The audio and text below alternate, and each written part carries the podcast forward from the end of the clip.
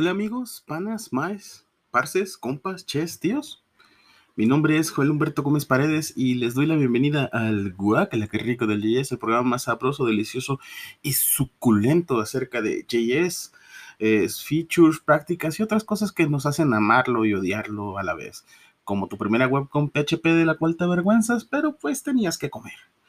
El día de hoy hablaremos sobre el manejo de errores en JS es un tema importante, eh, que a veces no se aborda tanto porque pues todos somos ingenieros y el único error que cometemos es creer que nuestra crush nos ama, pero dejando a un lado este relato triste, los errores no son malos como eh, per se, eh, el no manejarlos sí lo es, ¿no?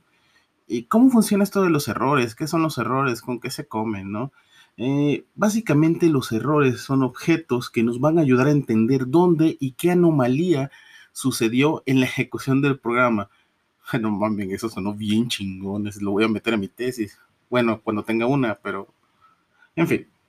Eh, cuando no manejamos un error, cuando algo inesperado sucede en, alguna aplicación, programa, whatever, porque estas cosas son, van más allá quizás de una plataforma, van este, en, varios ámbitos, y por lo regular estos terminan la ejecución de un programa, ¿no?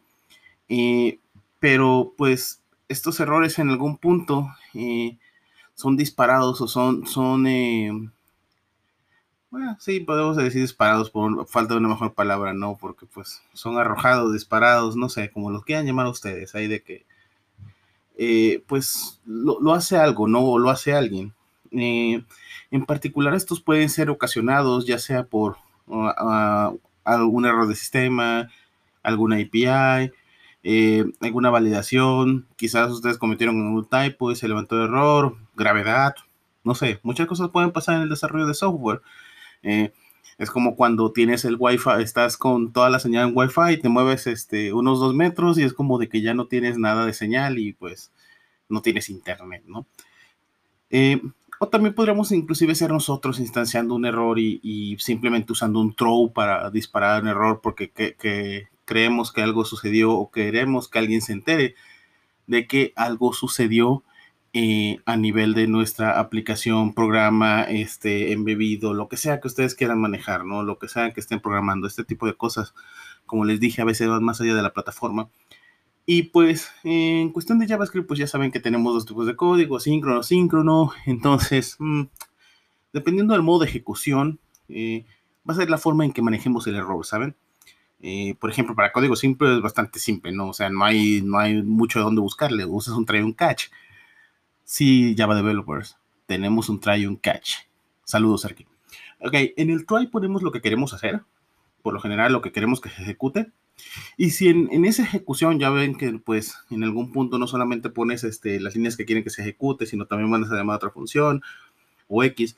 Dentro de ese bloque, si algo sale mal, hay algún pedo ahí, cualquier cosa, eh, evitamos que el error se propague este, en nuestro cal stack y entonces eh, lo capturamos y pues le mandamos al catch directamente, ¿no? Y ya en el catch pues nosotros recibimos el error y pues ya podemos determinar qué, es lo que pudo haber pasado. En la parte de código asíncrono eh, es un poco más complejo, ¿saben? Porque tenemos diferentes estrategias. Por ejemplo, en la parte de que son los callbacks, los callbacks usan un patrón que se llama error first. Y por callback me refiero a los callbacks que usamos en API de Node, ¿ok? Porque ya la implementación de ciertos patrones depende de, la API y el estándar que hayan usado. Si usan un paquete externo, puede que no maneje esto, ¿no? Pero por lo general, en Node.js y en muchas... Eh, sí, en Node.js manejamos este, esta parte del error first, ¿no? De que nuestros callbacks, el primer parámetro es un error. Y pues ahí verificamos si es nulo y ya veremos como de qué estrategia, qué estrategia seguir. Si eh, eh, qué estrategia seguir si eh, dependiendo del error, ¿no?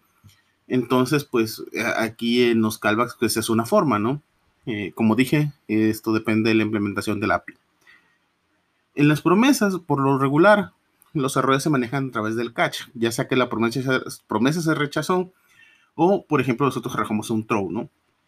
entonces, pues este, nosotros al agregar un catch, el error se va a mandar directamente como parámetro a la función que hayamos puesto como callback para esta, ¿no?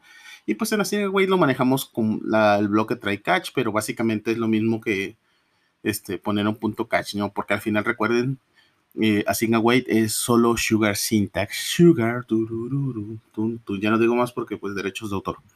Eh, y pues tenemos también, por ejemplo, eh, los eventos o event emitters en el caso de Node. Dices, oye, podemos suscribirnos a un evento llamado eh, error.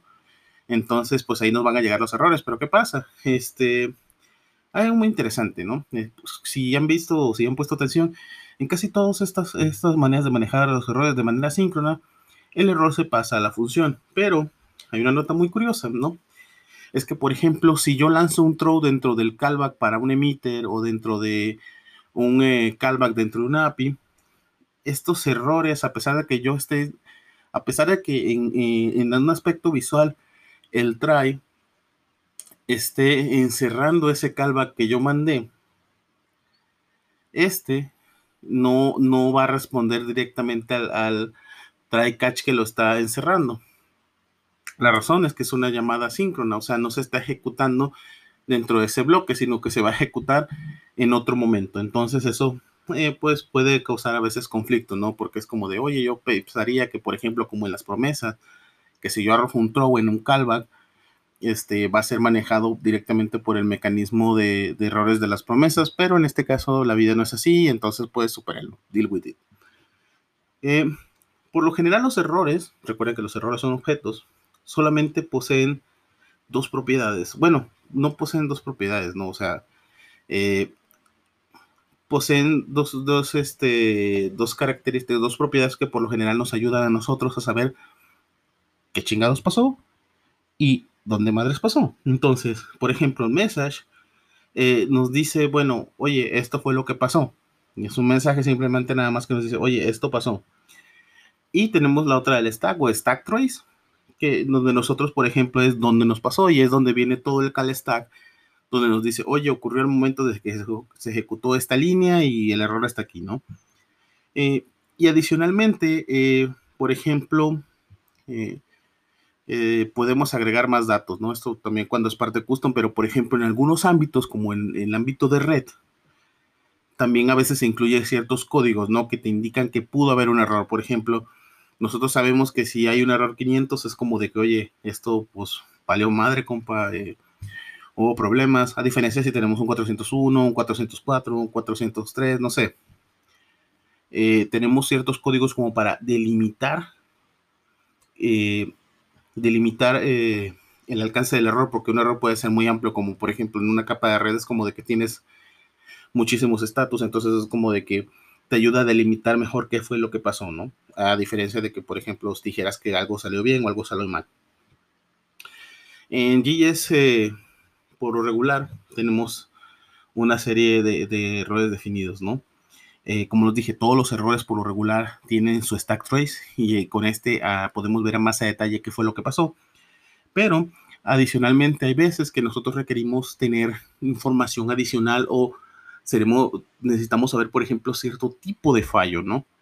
Eh, entonces en esta parte es donde muy, es muy conveniente tener errores custom, ¿no? ¿Por qué? Porque nos sirve como criterio para saber qué debemos hacer que creo que es la parte más interesante del desarrollo de software, es, ok, ahora qué chingados hago. Esto salió mal, ¿qué es lo que debo de hacer? Pero, por ejemplo, si tú tienes un rango de... Si, tú tienes ciertos errores definidos y no pudieras usar otros, es como sería medio complicado porque tendrías que agregar metadatas eh, y decirle como de, ah, si tiene este código y luego tener un mapa de códigos y es como de, ah, no está tan chido, ¿no? Pero, por ejemplo, nosotros podemos eh, tener errores custom, eh, crear nuestros propios tipos de errores para, eh, en, medida de lo posible, tratar de, ahora sí, de meter tanta pinche lógica nomás para manejar errores. Es como de, oye, ¿sabes qué? Tratar de tenerlo lo más corto posible y agregar los menos códigos posibles para, porque al final es algo que le tengo que dar mantenimiento, no solo a nivel código, sino también a nivel este, documentación. Entonces, pues traten de no usar códigos de error, simplemente usen errores custom. Entonces, esto es muy útil. Por ejemplo, cuando ocurre un error a nivel sistema, no requiero que mis desarrolladores lo sepan. Requiero que quizás mi equipo de DevOps, o bueno, muchos discutirán, ah, DevOps es un rol, no, pero pues es como de que básicamente la gente de sistemas les dicen DevOps a algunos, ¿no? No es de todo correcto, pero es como de que eh, así se maneja, ¿no? Entonces es como de que no me jodan. Entonces, eh, podría canalizarlo a la gente que está administrando las plataformas, a la gente que está en operations, para poder resolverlo. Pero, por ejemplo, cuando hay un error que es más relacionado con mi aplicación, o sea, de que mi aplicación lo causó por X o Y razón, puedo tener un application error y es como de, oye, este es un error de aplicación, sí, ok, mándalo a un canal donde o a un medio donde los desarrolladores eh, puedan resolver este error, ¿no? Y en otro caso que sea algo que no me interese para nada, este, como a mi crush, mis sentimientos, este, pues podemos mandarlos a DevNull y pues no hay pedo, ¿no? Entonces, pues hay diferentes formas de manejar errores, diferentes criterios y diferentes approaches, pero al final es, recuerden que lanzar errores o disparar errores no está mal. Lo que está mal es no manejarlos, ¿no? Su peor error quizás fue irme y no matarme de una vez. Y recuerden que eso no es un bug, es una feature, ¿no? Pásenla sabroso y codeen delicioso. Eh, hasta luego, amigos.